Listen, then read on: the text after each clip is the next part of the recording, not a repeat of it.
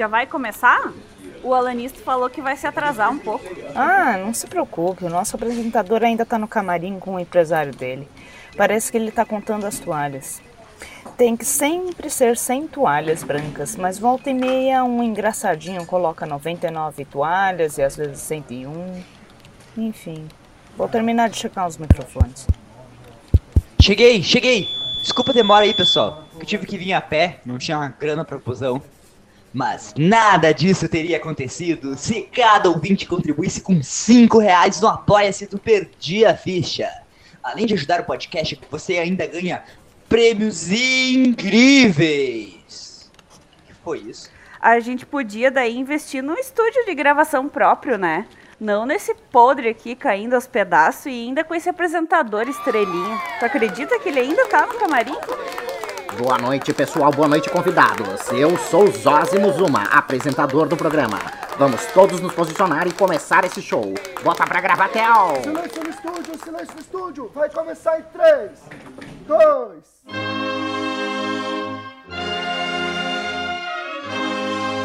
Na Vila Shell, 19 horas. Começa agora Perdi a Ficha Podcast.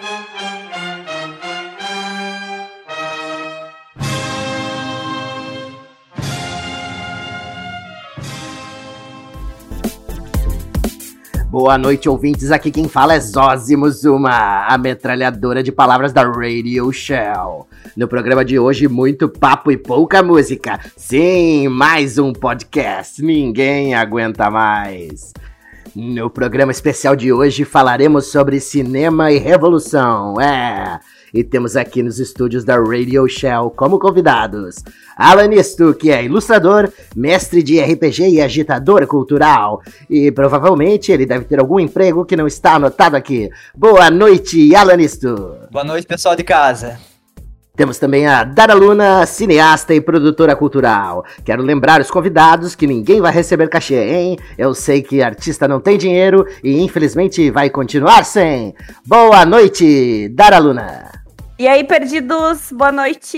Juntamente conosco, a psicóloga, educadora e sonhadora, uh, Gabi Albuquerque. Boa noite, Gabi. Boa noite, povo. E para finalizar nossa mesa de convidados especiais, ele que é professor, produtor de conteúdo no canal Senso Comuna do YouTube, micro-revolucionário e não dá papo pré-fascista, Ivan Dourado. Boa noite, Ivan. Boa noite, gente. Salve, salve, Comuna Safado aqui. Então, todos devidamente apresentados, vamos começar o programa. Prezados ouvintes, bem-vindos ao. Bom dia, boa tarde, boa noite para você que tá ouvindo esse programa que é o mais ouvido da Vila Shell. Eu sou o Alanisto e hoje eu tô aqui para falar um pouquinho com os meus amigos sobre cinema e revolução. Ei, sou eu que apresento aqui, rapazinho. Esse é meu programa. Catarse é um conceito grego que fala sobre aquela experiência que todos sentimos ao sair do cinema ou depois de ver um filme. Quando a gente leva um susto ao ver um filme de terror, ou quando a gente sai motivado depois de assistir um drama, um documentário, ou ainda quando a gente se sente apaixonado depois de assistir uma comédia romântica. Catarse é a projeção e a modificação do eu fora de mim. É provar uma adrenalina de uma cena de ação sem precisar estar tá lá confortável do sofá da tua casa. Esse cara tá achando que é o dono do programa? Eu sou dono do programa. Eu não sou dono do programa? O cinema tem essa potencialidade de nos fazer sentir um simulacro emocional que transcende a experiência objetiva. E é indiscutível que a cultura pop, através de filmes, cinemas e música, moldam a sociedade e transformam o senso comum.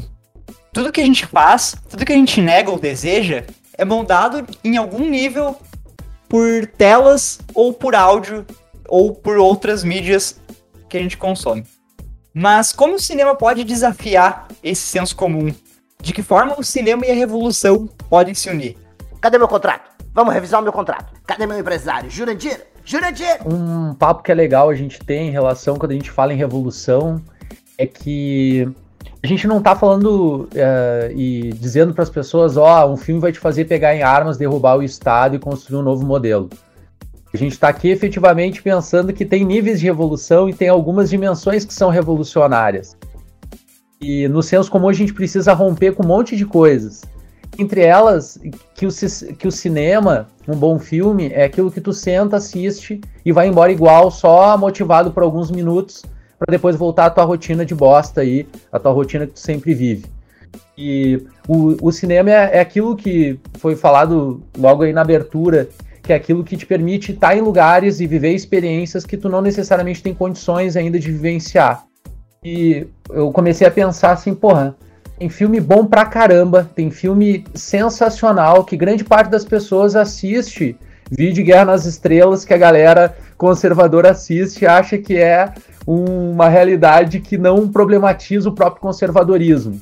E se a gente for pensar, tem filmes que vão fazer com que a gente repense, inclusive, a nossa própria vida. Ó, oh, vamos pensar em Into the Wild, um filme para abrir. Quem já assistiu Na Natureza Selvagem ou leu o livro, pode dizer, ah, é um mero retrato de um jovem de classe média que nega aquela realidade e vai pro meio do mato. Mas o filme é sensacional. O cara nega uma vida de privilégio para experimentar uma experiência que é efetivamente revolucionária tipo, coloca em xeque um monte de existências nossas. E no caso de Star Wars ali que tu, que tu levantou, né?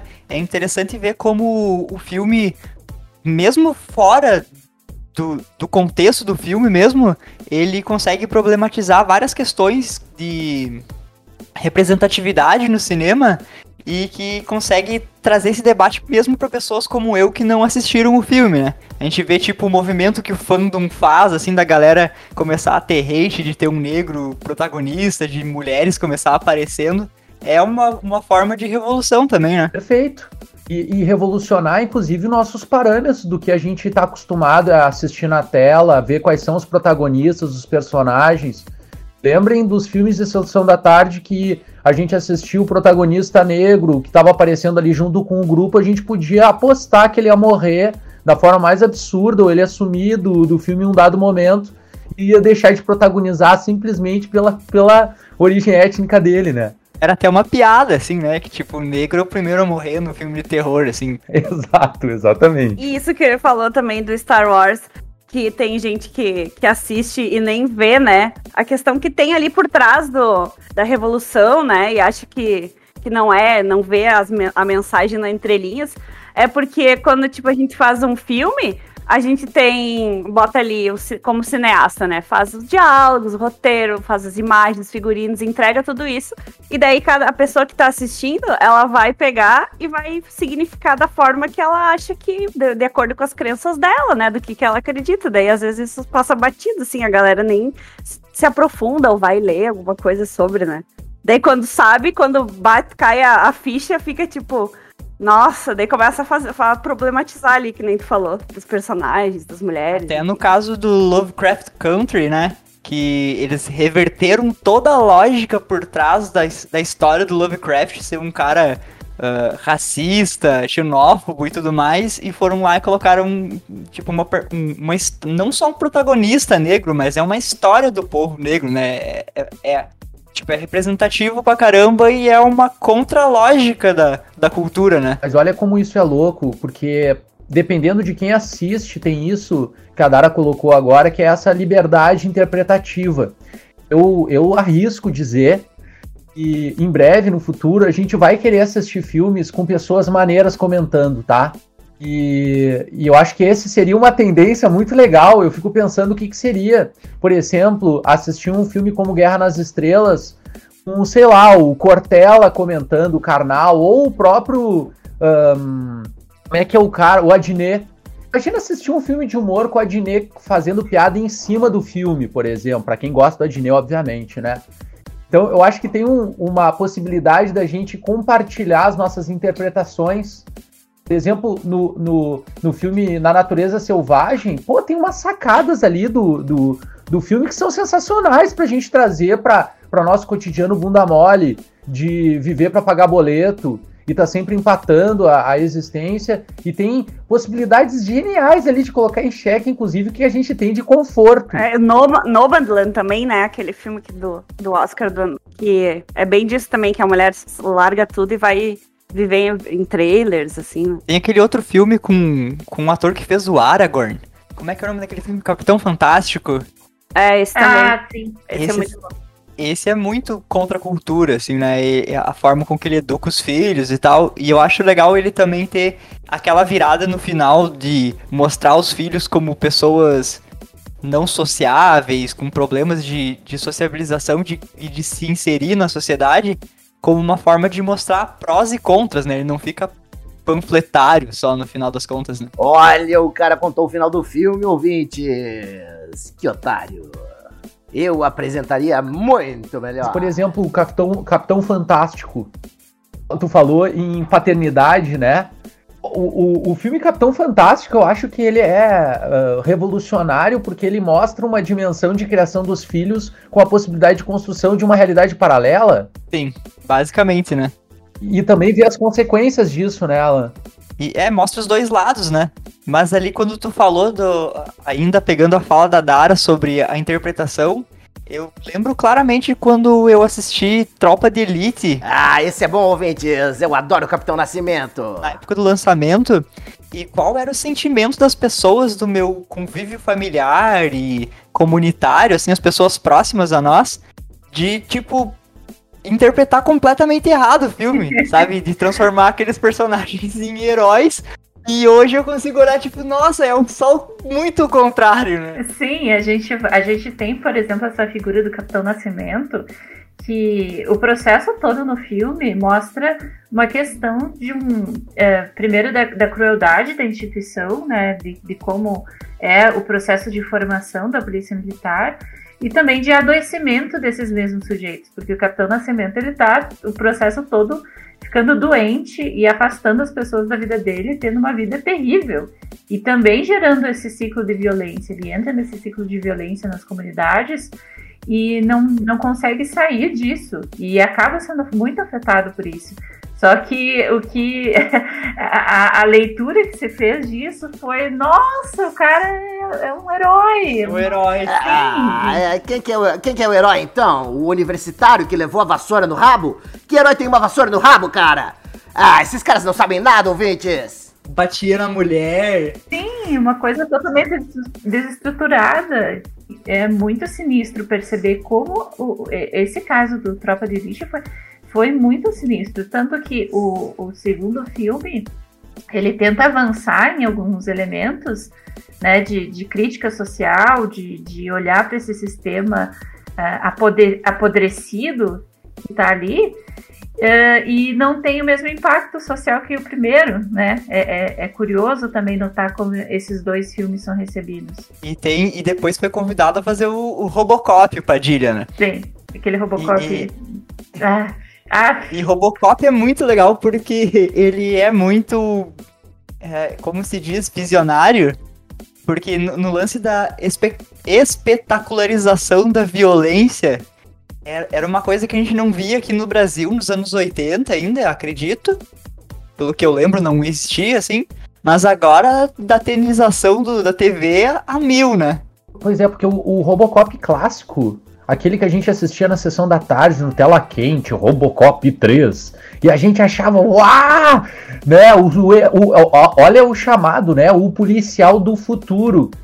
E, e, tem umas sacadas, essa, por exemplo, da espetacularização da violência, uma delas, que realmente é visionário, o original, né, o Robocop, não do Padilha, mas um, junto com isso a ideia da polícia ser privatizada, não, não ser mais de domínio do Estado, então ser uma empresa, né? Que ali eles falam do nome da empresa especialista que está querendo criar então um policial do futuro para substituir humanos. Então o Robocop não é uma pessoa bem-vinda nem na polícia nem pelos bandidos. Mas ao mesmo tempo ele não é só um robô, né? Isso. Ele é o ele tem a humanização dele também, né? Então, mas, mas olha como é é, um, é uma característica, né? Tentar humanizar o protagonista mostrando o lado humano, seja ele o, o Capitão Nascimento ou seja ele um robô, uh, meio humano, meio robô, né? O, o Android, sei lá.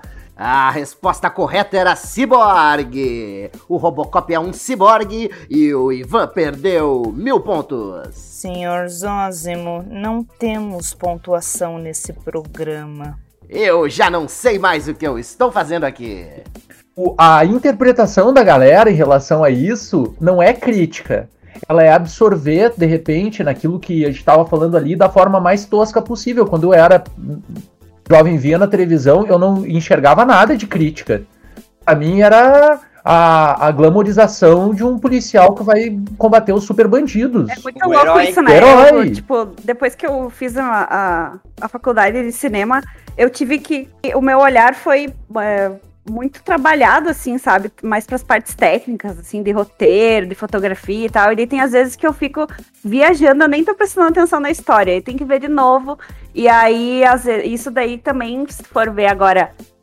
Tu vai tu assistir um filme muitos anos atrás, nem passou pela tua cabeça, né? Vocês estavam falando do Robocop. Daí tu vê, depois aí tu aprendeu, aí tu cresceu, tu teve outras é, conhecimentos, né? Adquiriu novos conhecimentos, e daí pra tu ver. Aí tu vai assistir de novo e tu fica, meu Deus, como é que eu conseguia gostar dessa, desse filme? né? A vergonha. A vergonha. né? Vergonha.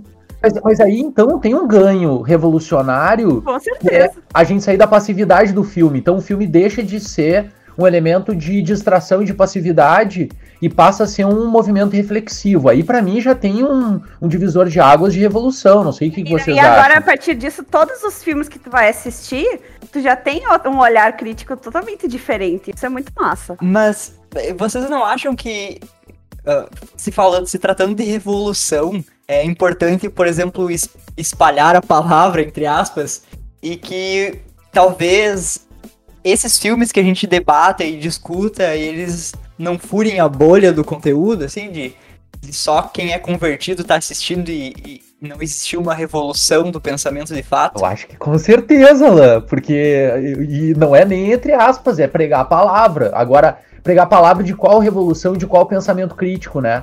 Porque para vencer o senso comum é muito mais trabalhoso. O senso comum de tipo distração pura, qualquer filme serve. Claro que tem uns como Velozes e Furiosos que eu vou confessar para vocês, não tem muito do que tirar esses blockbusters, né? Mas tem filmes que são blockbuster, mas tem uma pegada muito boa.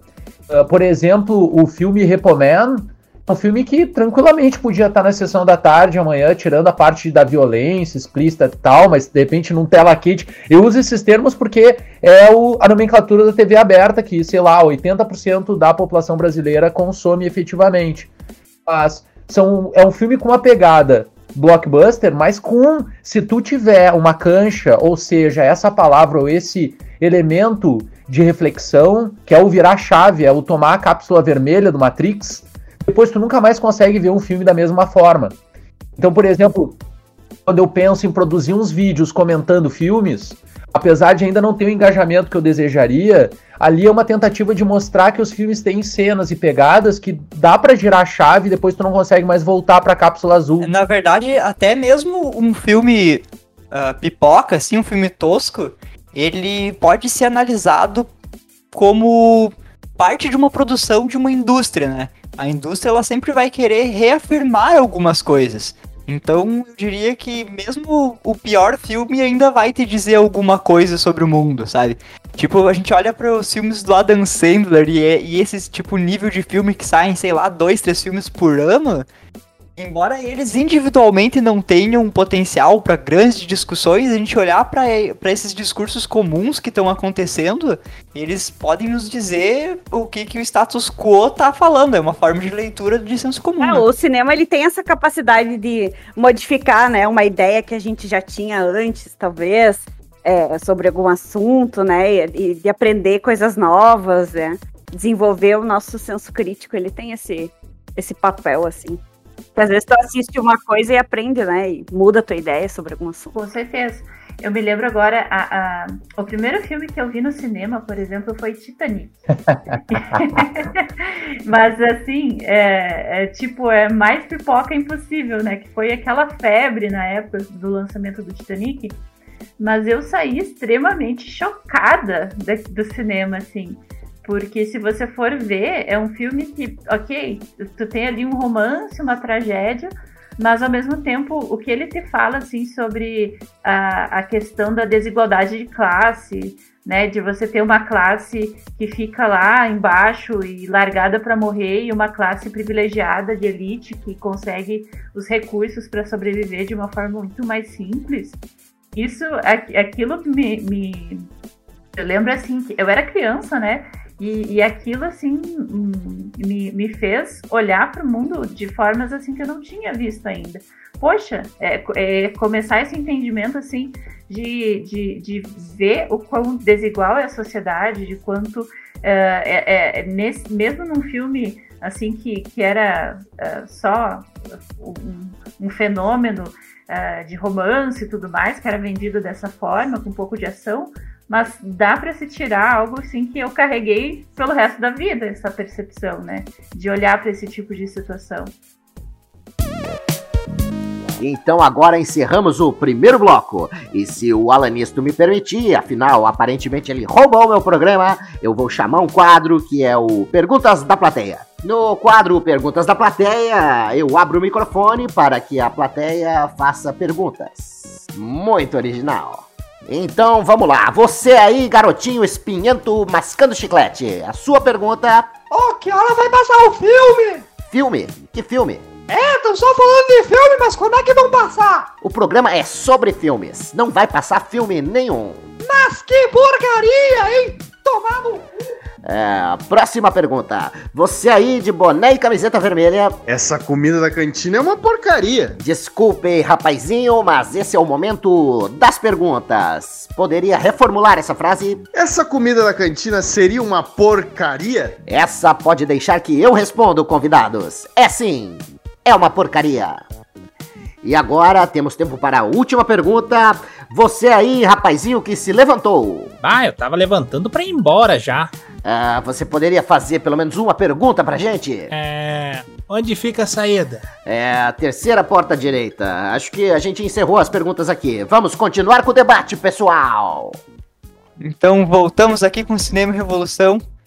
E eu queria fazer uma provocação. Ah, Jurandir, o cara quer roubar meu programa, porra. O cara quer ser o centro das atenções. Eu queria aí, provocar vocês no seguinte, por exemplo, no caso da cultura nerd, por exemplo, existe um, um fenômeno bem visível, assim, de às vezes o cara entender isso completamente errado, sabe? Por exemplo, no fenômeno X-Men, por exemplo. X-Men é claramente um, uma obra que fala sobre diversidade, sabe? Qualquer idiota consegue olhar para X-Men e perceber isso. Mas, no entanto, todas as jogadas parece que o público, às vezes, eles não entendem isso e, co e começam a reclamar, por exemplo, de. Vocês já ouviram o termo Social Justice Warrior? Sim. Uhum. É que é um termo da galera conservadora que eles usam para dizer quando um cara é militante demais, assim. Esse termo é usado constantemente para falar, por exemplo, sobre ah, Watchman. A série do Watchman teve uma protagonista negra. Aí eles falam, ah, olha aí o Social Justice Warrior enchendo o saco de novo. Só que a cultura nerd ela é claramente permeada por esses momentos de tipo tentativas de revolução e de quebrar o senso comum. E mesmo assim as pessoas elas levam aquilo na cara e não entendem. Vocês acham que toda essa discussão que a gente está tendo de como o cinema ele cria esse senso crítico, será mesmo que cria ou ou a gente desenvolve isso com outras coisas e de repente começa a ver isso nos filmes de outra forma? Eu não sei se Sim. eu me fiz entender. Assim, eu acho que o cinema por si só ele não vai fazer isso automaticamente. Claro que tem filmes, tá? Tem filmes que tu assiste assim e, bom, ele, ele tende a desenvolver uh, umas percepções, né? O Matrix eu acho que é um exemplo, mas não necessariamente. Vou dar um exemplo de um filme da época do meu pai que se chama Burn. É o um filme traduzido aqui, Queimada o filme, ele em si, trata do, do, do, do incentivo de um processo revolucionário numa ilha, ilustrando um pouco do que já aconteceu em outras ilhas, assim, da insurgência do povo revolucionando, derrubando o Estado e construindo um processo revolucionário. E o filme vai numa trama mostrando que, olha, não é tão ingênuo, não é tão simples assim, porque também tem interesses internacionais. Não vou dar mais spoiler, mas o filme é fantástico. Bom, se tu tem energia e paciência para assistir um filme com uma pegada assim, mais diálogos e tal. Bom, a tendência é tu sair com uma pegada reflexiva. Agora, se a gente pegar, vamos pegar os filmes desses de heróis que tem por aí, Quarteto Fantástico da Vida, o Capitão América. Pô, o filme por si só, o próprio Guerra das Estrelas, tem diálogos ali que a gente acompanha, quem já foi na época anterior à pandemia, que tu ia na época, no momento que tava rolando os diálogos mais importantes do filme, tu olhava pra galera é ali que eles estavam com o celular na mão muitas pessoas, a ideia de que tu vai sentar e ver um filme hoje, principalmente, é meio que uma ilusão. Eu vejo a galera que tem uma seletividade no que, que interessa no filme, que não interessa está no celular. Então eles assistem fragmentos do filme ou prestam atenção em fragmentos. Aí o potencial é ainda menor. O que vocês acham? É, eu acho que, se for ver, o X-Men, é, falando em X-Men, a gente até comentou no outro podcast que tem aquela questão da, das personagens femininas, né? Que são mortas e quase todos, assim, mais na, os nas HQs também, né? Nem só do cinema. E aí, se tu não tem essa essa visão, assim, de, de perceber, assim, da, das personagens, das mulheres, por que não tem mais mulheres protagonistas, por exemplo. Aí, assim, eu acho que daí tu vai ver o filme só como diversão, né? É bem isso de selecionar o que que tu quer assistir, o que que tu quer absorver daquilo ali. Ou a questão da sexualização Também. das personagens femininas Isso. nos filmes e nas HQs, né? Sim. Tipo, uhum. quando chega. Eu tenho a impressão de que quando chega essa discussão, quem é contra, eles nem percebem é. esse tipo de discussão no filme, sabe? É como se ele. É tipo a, aquele cara que, que assistiu Matrix, daí se vestia de Neo na época, mas ele não entendeu nada do filme, sabe? Ele só gosta do visual, da ação, do lance do slow motion sabe? Uhum. E, e, se, e se pegando esse exemplo também da, dos, dos quadrinhos, o que a gente vê também é, é, é, é o quanto uh, algumas pessoas estava muito confortável, para elas não havia um problema. E quando eu falo algumas pessoas, eu estou falando o nerd branco, homem heterossexual, né, que estava muito confortável, porque ele tinha uma série de referências assim para para se conectar. E, e, uma coisa que, que, que, incomodava muito era essa ausência de outras referências também, porque eu também eu, eu cresci enquanto uma mulher com uma, um, um pé assim nesse mundo nerd e sempre foi muito complicado assim se encontrar referências. Por exemplo, eu acabei me conectando muito mais por, com mangás uma época, porque o mangá tinha uma cultura muito mais, mais de, de ter uh, uh, produtos para diferentes públicos, né? Então você tinha uh, histórias que são protagonizadas por com mulheres, Sailor Moon, Guerreiras Mágicas e Heart, vários produtos que vinham para cá e que tinham esse olhar de representação, enquanto outros eu, eu não encontrava isso. E claro, isso vai se acumulando ao longo do tempo. Nem se nem imagino assim como era a questão de encontrar protagonistas negros, mulheres negras, enfim, tudo isso. O próprio X-Men era revolucionário, porque você tinha ali uma. Desde o desenho animado, por exemplo, dos anos 90, você tinha uma representação muito maior de personagens. E aí chega. É de idade, né? Personagens maiores, personagens mais velhos, mais novos. Sim, é, é como é, é, é, é a vida real, né? Tipo, você espera encontrar essa diversidade. E aí é, é, vem esse movimento de, poxa, estão mexendo nisso, né? E aí a gente acompanha, por exemplo, o caso da, da Capitã Marvel, por exemplo, que, uh, que gerou muitas críticas, apesar de ter sido um filme que fez muito sucesso entre meninas, entre mulheres.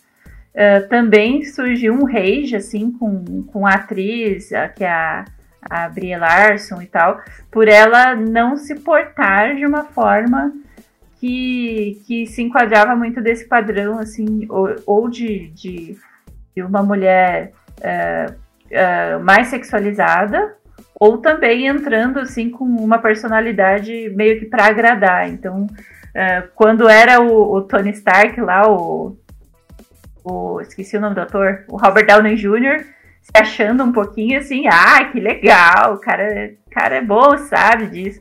Aí a, a Bria Larson, ela tem uma postura um pouco mais, mais séria, assim, uh, e daí isso, ó, como ela é arrogante, como ela é azeda, esse tipo de, de comentário acaba surgindo, ao ponto de ter campanhas de boicote bizarras eh, contra o filme, assim, que não deram em nada, obviamente, porque é só ranço mesmo por exemplo, em relação à diversidade no cinema, pô, isso é altamente revolucionário, mas é revolucionário de uma forma silenciosa e simbólica.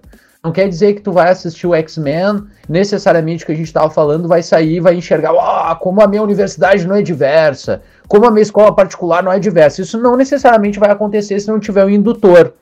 E para mim, o indutor é leitura, é trocar ideia.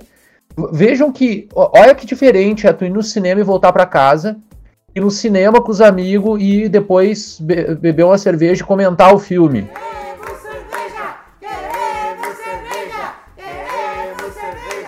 Com certeza as percepções vão ser complementadas e vai ter indutor de mudança, de reflexão que tu não teria sozinho. Ah, eu fazia isso direto. Esse papo que a gente tá tendo aqui é isso, né? Sim.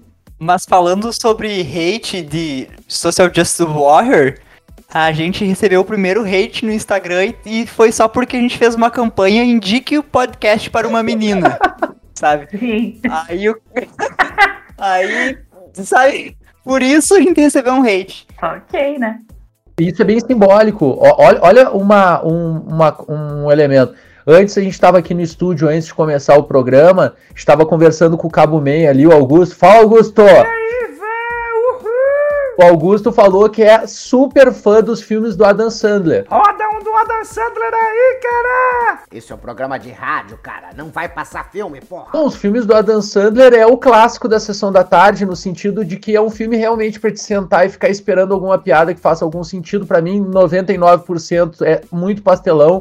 Mas ele tem filmes que são uh, o clique, aquele do controle remoto.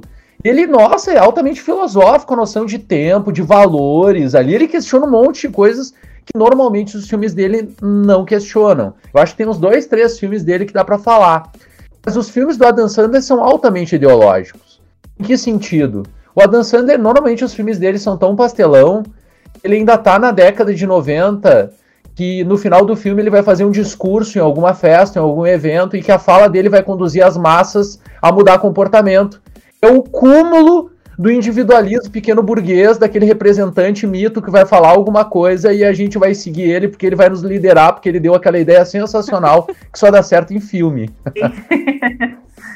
E, e esse tipo de coisa, de a gente poder olhar para esses filmes e conseguir ver que existe uma ideologia por trás, ele já é por si só uma, uma habilidade crítica que não, não passa para a maioria das pessoas que assistem esse tipo de filme. E, mas também eu acho assim que é bem importante que eles existam para demonstrar o que é o, o que que tá rolando no senso comum, né? Pra gente saber com o que que a gente tem que lutar. Eu acho que o, o, o cineasta ele tem esse poder nas mãos, né? De afetar o espectador com, com o filme que ele tá, que ele fez. Mas cabe a nós sermos afetados. Mesmo que, às- mesmo que às vezes a pessoa entenda errado, né? É, exatamente. Vai afetar de alguma forma, né? Então, Mas assim como um professor, não acha, Dara, que o professor também teria, em teoria, esse poder, mas em alguns momentos é superestimado o poder do professor. Vem a escola sem partido e diz, olha lá, o doutrinador. Falando em filme, né, uma cena de um clipe do o Criolo eh, resultou em demissão, desligamento de um professor ali em Santa Catarina. Ali superestimado a ideia de que um adolescente que assiste os, os coisa muito pior na internet viu em sala de aula uma imagem de, de- de- da liberdade sexual. Oh! Né? Superestimado esse poder, tanto da imagem quanto do professor. Uhum. Em outros momentos a gente enxerga, às vezes a gente se desgasta horas falando sobre temas. Ah, vamos mudar isso aí. O, o aluno até sai balançando a cabeça dizendo, pode crer. Aí ele janta e acabou. ah tá, vamos. É um eterno, é um eterno bagunça de Twitter, né? Tipo, aquele dia tu entra no Twitter e tá, tipo, todo mundo falando sobre a mesma coisa, explodindo, e tu tem aquela percepção de que o mundo vai mudar. Aí tu sai do Twitter e o mundo continua absolutamente a mesma coisa. Sim, mas eu entendo também que isso, é, é, eu acho que tem dois movimentos, né? Como o Ivan falou, às vezes se subestima muito o impacto de um produto cultural ou do- de uma fala de um professor, né? É, e se subestima a inteligência das pessoas também, né? no sentido de, de que, é, bom, será que uma pessoa que vê o Adam Sandler de vez em quando tá inteiramente errada, né? Tipo, ela também pode estar ah, refletindo a partir daquilo ali, nem que seja para pensar criticamente sobre quem tem um, funcionamento meio a Dan na vida, assim, ou, ou também uh, uh, subestima no sentido de que, poxa, não é um videoclipe do criolo que vai mudar minha orientação sexual, né? Isso é, é um processo muito mais complexo psicologicamente falando. E também, uh, mas também tem o lado de que uh, a longo prazo é possível também nós pensarmos o quanto uh, se envolver com determinadas obras e tudo mais, isso vai também construindo os tijolinhos também para uma percepção de mundo. Então, uh, uma coisa, é, eu estava me lembrando agora também de uma fala que o Alan Moore teve sobre a questão da eleição do Donald Trump, por exemplo, e a questão da vir junto com o ápice dos super-heróis no cinema de uma forma muito, muito, uh, talvez rasa e acho que tem sido até repensado pela Disney em alguns outros produtos agora, mais recentemente. Mas uh, a crítica dele era muito também de, poxa, será que os adultos estão se infantilizando também nesse processo e levando ao poder caras como Donald Trump, né? Então, de entender um pouco isso e essa questão do heroísmo individualista e tudo mais, isso ter transformações na realidade, Assim como o oposto também ser, ser viável, né? Então a gente tem obras que estão dialogando mais com a representatividade e daqui a pouco não é mais tão chocante eu pensar que a mulher tem outros espaços a ser desempenhados na sociedade. Não é, é, eu não tenho mais um pensamento tão transfóbico, tão homofóbico, né? Porque daqui a pouco na minha cidade pequena eu não conheço muitas pessoas trans mas eu assisti uh, filmes que me mostraram um pouco a realidade da vida dessas pessoas e eu vou desenvolvendo empatia a partir disso, né? Para quando eu tiver esse contato, quando eu tiver em situações sociais, eu carrego esse, esse aprendizado e essas reflexões de alguma forma. Mas tem uma dupla moral aí, né? Em algumas críticas. Porque, por exemplo, quando a gente fala. Hoje mesmo eu estava editando um canal do eu tava editando um vídeo do canal Senso Comuna, no qual o Ivan falou sobre, por exemplo, pronome neutro, né? Aí, uma crítica da galera que não quer pronome neutro é que no final é só uma palavra e que no final palavras não mudam muita coisa. Mas aí, quando essas palavras ferem a família tradicional brasileira, quando como num clipe do Criolo, aí é super, oh meu Deus, isso vai engueizar a minha família. Mas quando é o oposto, tudo bem, sabe? Engueizar é uma palavra interessante. é um novo verbo. Eu tava, eu tava lembrando Uh, por exemplo, dessa geração que assistiu Banheira do Gugu domingo à tarde. Pronto, agora ele vai falar mal da Banheira do Gugu. Aquele programa ensinava higiene pessoal, cara. Higiene pessoal. Com a família toda reunida na sala com criança e ali o conservadorismo parecia que estava guardado, sei lá, na bunda das pessoas. Elas estavam bem quietinhas com o conservadorismo ali.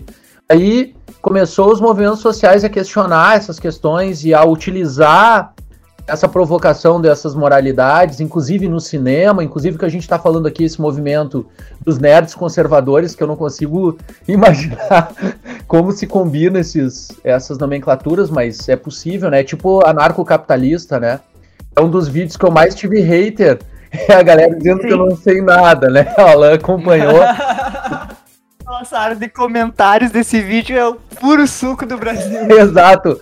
Na verdade, do, do brasileiro de 13 a 16 anos que fica brabo e, e, e, quer comentar e dizer que ele, que ele não concordou com o que foi dito ali, porque tudo que se diz contra o anarcocapitalismo é, não serve para nada.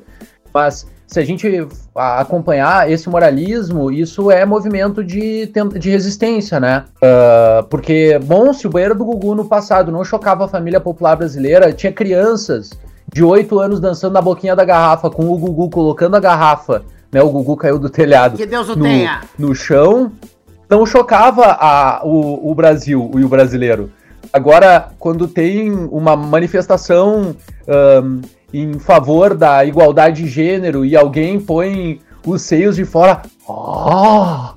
Oh! E, então me parece um movimento muito mais de resistência do que efetivamente. O, o país onde tem, tipo, manifestação contra manifestação, né? E o cinema e o mundo nerd me parece também núcleos de resistência. A gente tava falando aqui, ah, esse é o mundo real, o que acontece no X-Men. Bom, esse é o mundo real, o que acontece com os, os grupos e os grupelhos, né? Tô chamando agora de grupelhos, porque é uma mistura de grupo com pentelho. Usando uma gíria que denota a tua idade. Isso, assim. é, tipo, caiu a ficha de quem ainda ligava no orelhão. Desculpa interromper o programa, pessoal, mas só para avisar que os alunos do Ivan estão destruindo a cantina e arrancando as cadeiras do auditório. Parece que esses dois nerds não gostaram do que vocês falaram sobre os X-Men e se trancaram no banheiro. Então, acho melhor fazer um encerramento rapidinho aí. Isso é um absurdo! Só eu posso destruir a cantina! Esse é o meu programa! Devolvam o meu programa, seus pivetes espinhentos!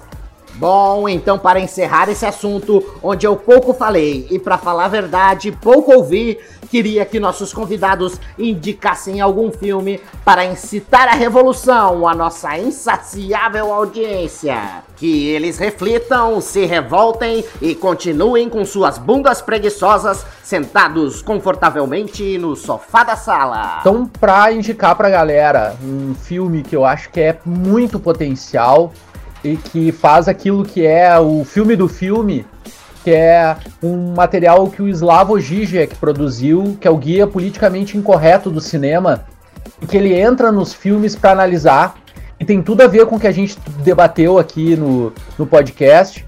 Espero que a galera curta, tá disponível no YouTube, gratuito, filme é, Guia Politicamente Correto do Cinema. Legal, já vou anotar aqui. É, eu não consegui escolher só um, então eu vou indicar três rapidinhos, que é Febre do Rato, Bacurau e Nomadland.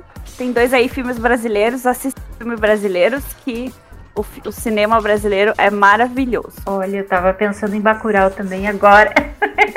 Legal. Mas aí eu reforço a indicação do Bacurau, porque realmente ele é um filme muito louco, mas que a gente sai pensando tanta coisa, tanta coisa. E acho que ele tem um potencial para discussões revolucionárias muito interessantes. E outro que eu tinha pensado, mas aí é um documentário também, que é o Creep Camp, que eu assisti re recentemente, que fala sobre os direitos das pessoas com deficiência.